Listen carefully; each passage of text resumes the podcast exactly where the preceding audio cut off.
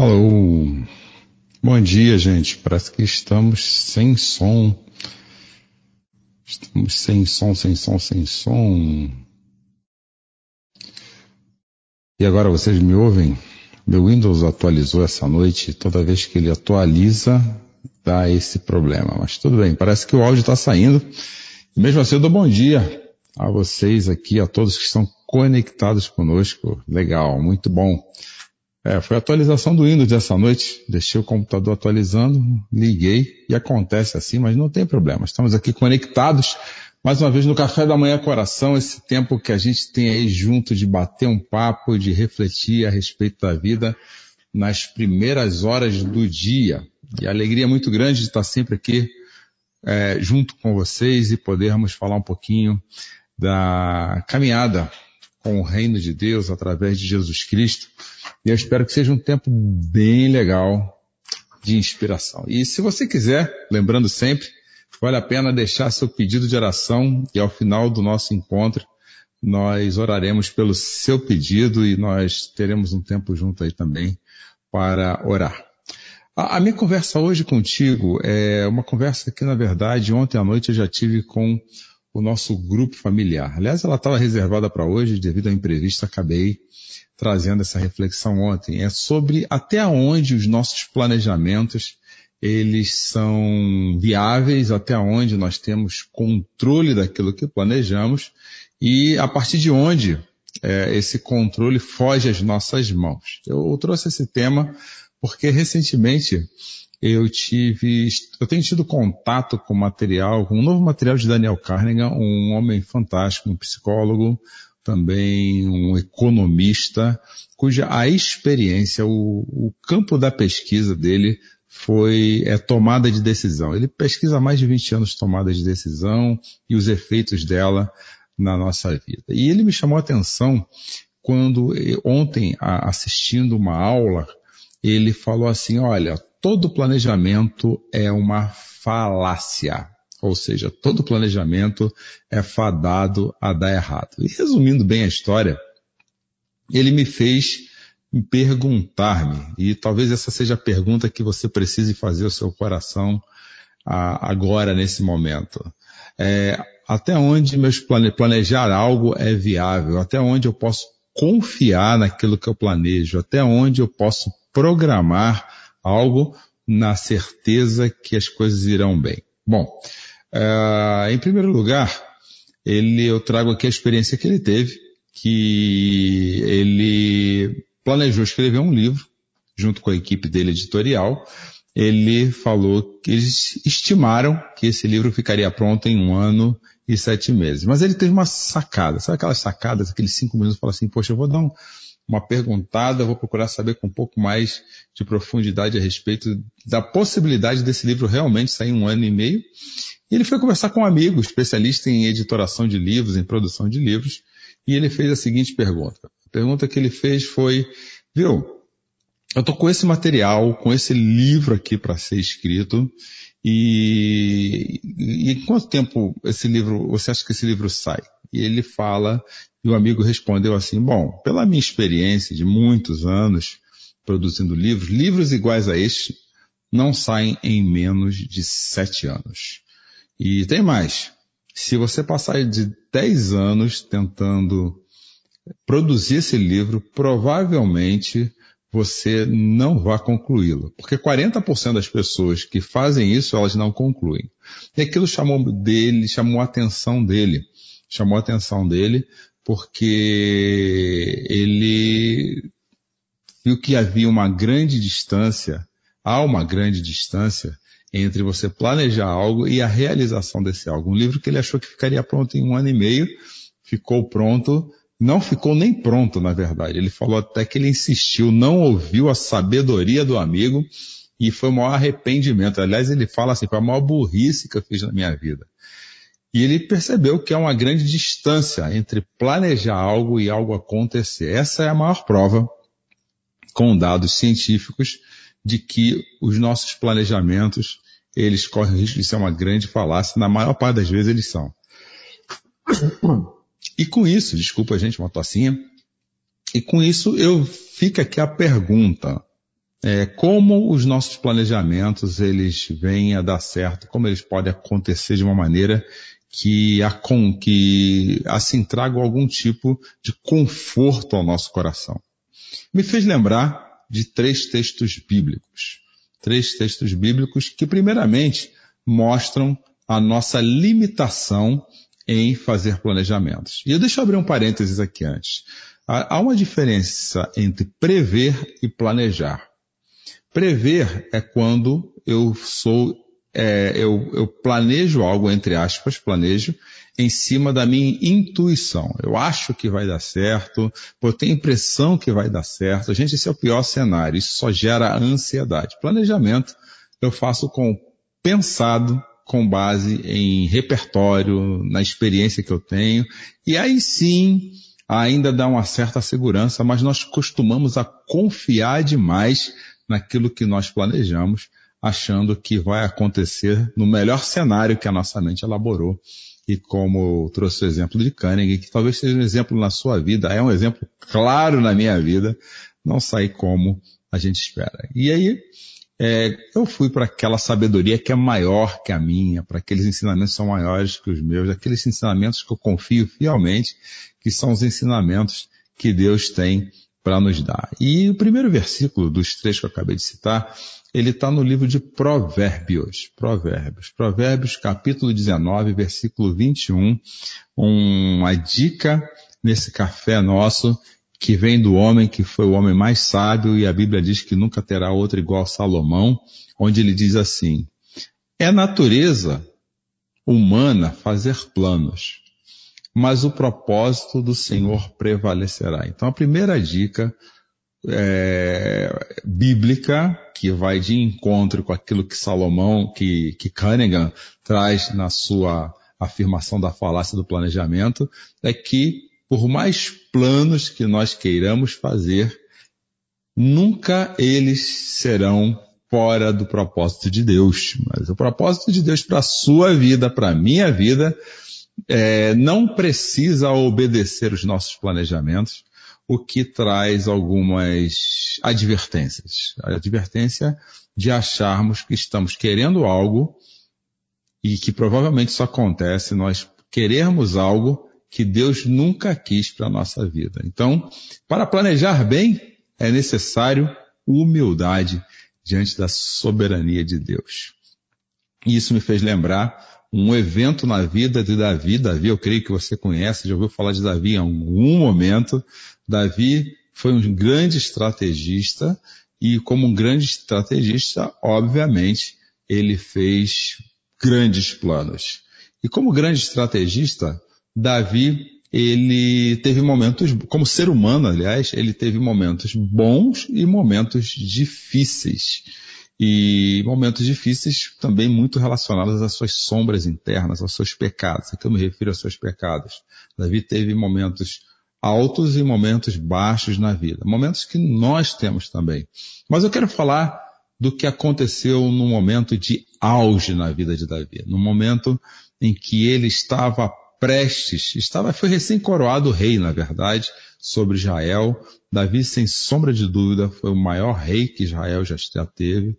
E nesse momento de auge, de ápice na vida de Davi, inimigos do reino dele vieram contra ele. Esses inimigos eram conhecidos como filisteus. Isso está no primeiro livro de Crônicas, capítulo 14. E aí eu vou conversar contigo ali entre os versículos 28 e 30, tá? Primeiro livro de Crônicas, capítulo 14, versículos de 28 a 30. Então Davi estava lá prestes a ser é, atacado pelos filisteus. E o que me chamou a atenção na estratégia de Davi, no plano de Davi para aquela batalha, foi exatamente o que ele fez no verso 14, perdão, Crônicas 14, 14, falei 28, me enganei ele fez assim. Mais uma vez, Davi consultou a Deus. Davi consultou a Deus. Olha, versículo 10, perdão. Então Davi perguntou a Deus, devo sair e lutar contra os filisteus?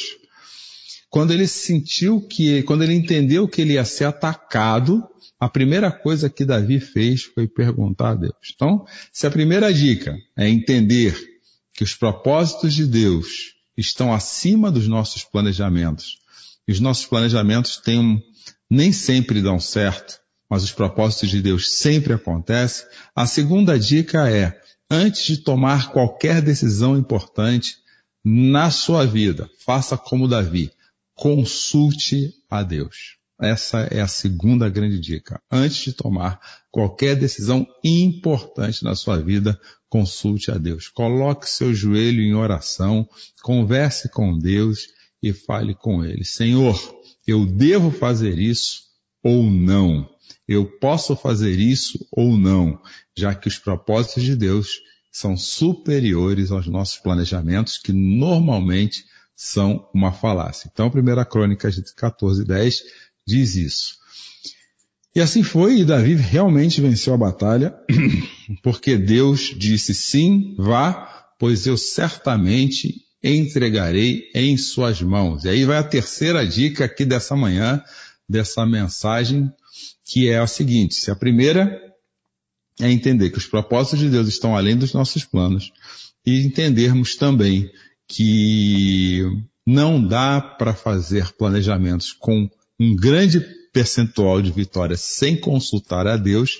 A terceira é quem entrega, quem traz êxito aos nossos planejamentos é o próprio Senhor. Então, entenda que as vitórias da sua vida, apesar de dar a impressão que é fruto do nosso protagonismo, a Bíblia nos afirma que as grandes vitórias da nossa vida são presentes de Deus para aqueles que Ele ama. Então, confie em Deus mais do que nos seus planejamentos. Não deixe de planejar, é óbvio, não estou falando a respeito disso. Eu acho que planejar é bom. Mas antes de executar seu planejamento, pergunte a Deus. É, eu devo fazer isso? É isso que o Senhor espera de mim? É, eu serei vitorioso nesse planejamento? E em seguida, Espere Deus responder. Deus responde de formas tranquilas, de formas pacíficas. Normalmente, planejamentos que estão de acordo com o propósito de Deus trazem paz ao nosso coração. Então, antes de fazer qualquer grande mudança, de enfrentar qualquer batalha da sua vida, consulte a Deus. Isso é um ato de humildade, isso é um ato de humilhação. E humilhar-se diante de Deus é um privilégio porque ele é fruto da consciência de que Deus sabe mais a respeito de você do que a si mesmo. Somente pessoas orgulhosas não se humilham diante de Deus. Pessoas autossuficientes não se humilham diante de Deus, mas pessoas que sabem que existe um Deus cujos propósitos a respeito da nossa vida nunca falham, elas se humilham sempre, elas consultam sempre. Davi sabia disso e isso fez que, que Deus mostrasse, eu, estou, eu que estou lhe dando a vitória. Mas não parou por aí. Em seguida, Davi, mais uma vez, foi atacado pelos filisteus, agora sim, versículo 14 de 1 Crônicas 14. E aí, quando Davi foi atacado, ele, no versículo 14, fez assim, é, mais uma vez consultou a Deus. Por que, que eu faço essa questão de, nesse momento, mostrar para a gente aqui essa manhã que Davi fez de novo? Porque nós corremos o pecado que existe em nós, a quebra de relacionamento natural que nós temos com Deus, a, a, vida centrada em nós mesmos, quando, como eu disse na nossa reflexão aqui de terça-feira, quando a gente ganha alguma coisa, quando a gente vence alguma coisa, quando a gente consegue alguma coisa, no fundo, assim, superficialmente, a gente agradece a Deus. Porque o fato de você dizer que confia em alguém não quer dizer que você experimente a afetividade da confiança. Poxa, a, gente costuma a confiar muito mais nos nossos resultados do que na providência divina. Então Davi poderia ter se tornado vitorioso e dito assim, ah, bom, é só pedir que Deus dá. Pede que ele, ora que ele faz, pede que melhore, e não é isso. Inclusive quando Jesus fala assim, olha, peça e será atendido, ele fala dentro de um contexto, peça e será atendido desde que seja para a glória do Senhor, para que o nome do Senhor, para que a pessoa de Deus seja mais importante do que a sua pessoa nesses resultados. E Davi não permitiu que a certeza da resposta anterior o tornasse autocentrado. E no versículo 14 ele faz assim, diante da, da volta dos filisteus. Ele pergunta, mais uma vez, Davi consultou a Deus. E Deus mudou. A, repare que agora a resposta de Deus foi um pouquinho diferente para Davi. Deus falou assim, não os ataque pela frente. Deus deu a estratégia. E aí vai a, a penúltima dica aqui dessa nossa reflexão essa manhã. Quando Deus nos entrega as vitórias, quando Deus nos entrega as vitórias, Ele também dá as estratégias. Então, dentro da lógica lá da falácia do planejamento, as nossas estratégias não são as melhores. As nossas estratégias são construídas em cima de nossos repertórios, de nossas experiências. E se o propósito de Deus é acima do nosso, a única estratégia que funciona é a do próprio Deus. E Davi, mais uma vez, foi vitorioso. Então essa humildade é um ato contínuo ao longo da nossa vida. É um ato em que nós temos que exercitar a humildade, porque a nossa natureza, a minha natureza, ela não é humilde, ela tende a confiar nos seus planos e com isso nós temos tido mais derrotas do que vitória. A grande moral da história, da reflexão dessa manhã, é que a obediência, repare aqui comigo, a obediência, ela precede a vitória. A vitória é muito mais o resultado de um ato de obediência do que confiança. A confiança, ela é o produto de atos obedientes. Então eu, eu obedeço, Deus, se Ele quiser, se estiver debaixo do propósito dele, Ele concede vitória e eu vou aprendendo a confiar em Deus ao longo da jornada. E o versículo 17 de primeiro livro de Crônicas 14 mostra o resultado disso na esfera da vida, na caminhada da vida, que Deus fez com que a fama de Davi se espalhasse por toda a terra. Por que, que Deus tornou Davi famoso? Porque Davi era agradável a ele? Não.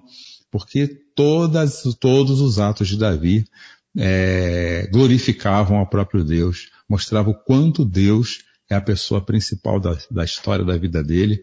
E enquanto nós obedecermos, Deus nos dará vitória e com isso Deus espalhará a nossa a nossa fama, vamos colocar isso muito entre aspas, a palavra fama, porque corre, corre o risco de dizer sou eu que sou a pessoa famosa, não.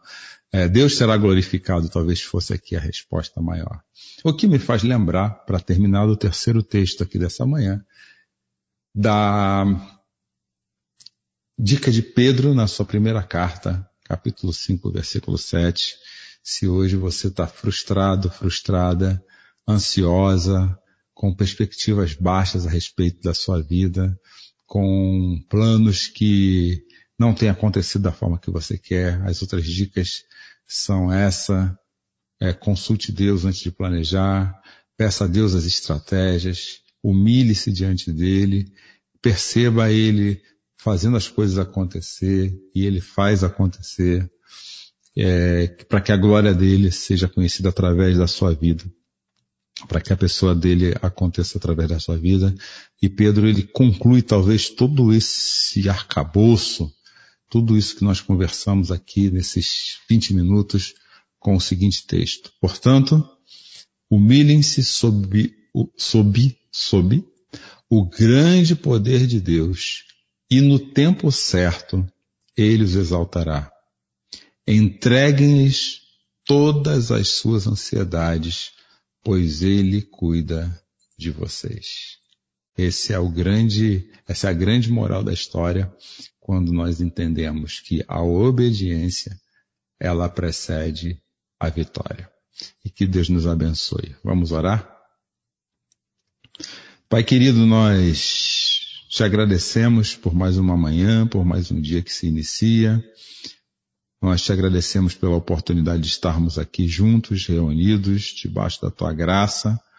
Nós te agradecemos porque o Senhor não permite que nossos planos sejam centrados em nós mesmos, porque se fossem assim, nós seríamos mais individualistas do que nós somos agora, mas que junto como discípulos e discípulas do Senhor, como pessoas que creem no Senhor, nós temos aprendido a colocar nossos planos debaixo das tuas mãos. E com isso, nós pedimos graça, nós pedimos que o Senhor nos mostre as estratégias, nós confiamos que as nossas vitórias para a tua grandeza, para a tua beleza, sabendo que elas são fruto da tua providência, daquilo que o Senhor nos dá todos os dias.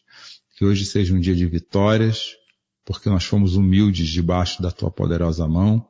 Que hoje seja um dia de vitórias, porque nós entendemos que o Senhor é a pessoa mais importante da nossa vida. Que nós possamos entregar nosso coração, nossas vitórias, nossos planos, nossa vida ao Senhor cada vez mais. Abençoa aqueles que aqui estão, abençoa os enfermos, abençoa os que necessitam de uma providência sua, é o que nós pedimos e agradecemos em nome de Jesus. Amém.